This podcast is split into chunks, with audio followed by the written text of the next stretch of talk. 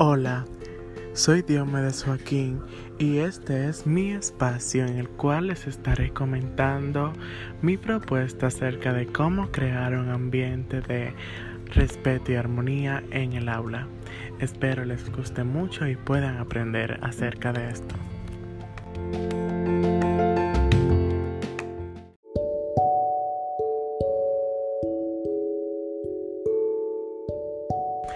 El respeto es la consideración y valoración especial que se le tiene a alguien o a algo al que se le reconoce valor social y especial. Por su parte, la armonía es el equilibrio de las proporciones entre las distintas partes de un todo y su resultado connota belleza. Es decir, es el equilibrio de respeto entre los estudiantes y el docente, y esto da paz como resultado.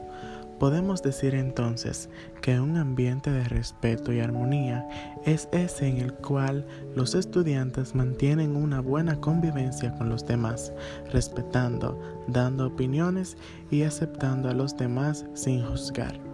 También aceptando lo que a los estudiantes le parece diferente y dejando fluir la diversidad en el ambiente.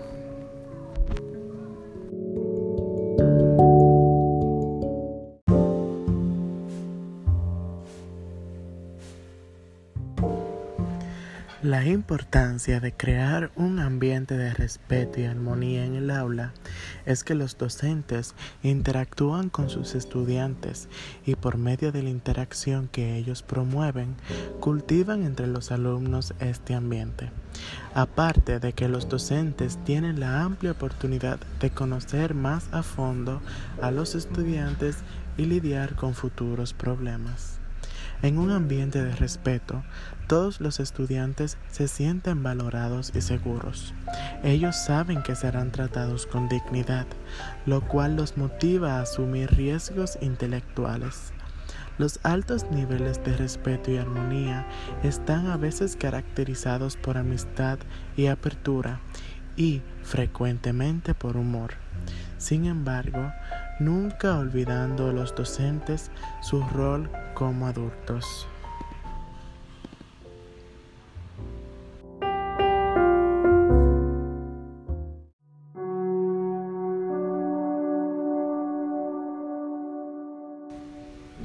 Un ambiente de respeto y armonía permite vivenciar el ejercicio de la vida democrática. Por eso, también es el lugar donde se aprende la convivencia ciudadana.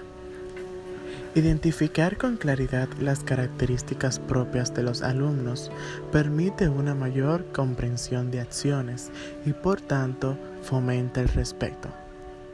La disciplina es un componente central en la creación de un ambiente de respeto y armonía. Un ambiente acogedor, limpio, ordenado, decorado, entre otros. La existencia de normas y reglas claras con una disciplina consensuada y conocida por todos los estudiantes del aula. La existencia de espacios de participación, que todos los alumnos tengan el deber de escuchar y el derecho a ser escuchados.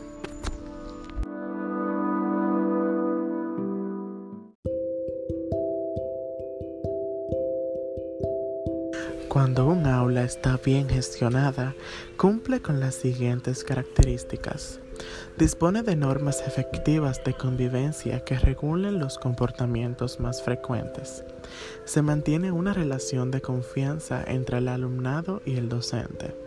Se mantienen en constante entrenamiento en relaciones de colaboración y de respeto.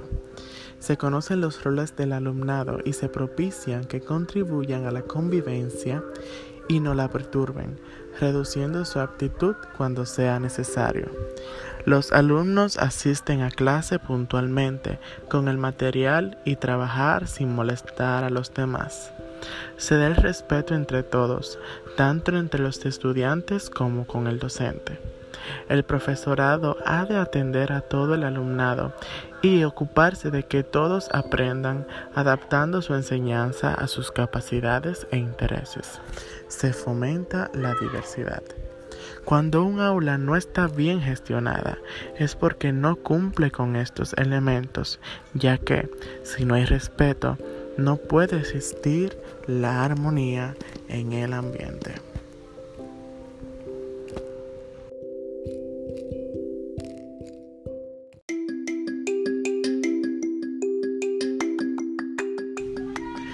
Te invito a que, al momento de crear un ambiente de respeto y armonía en el aula, tomes en cuenta lo siguiente.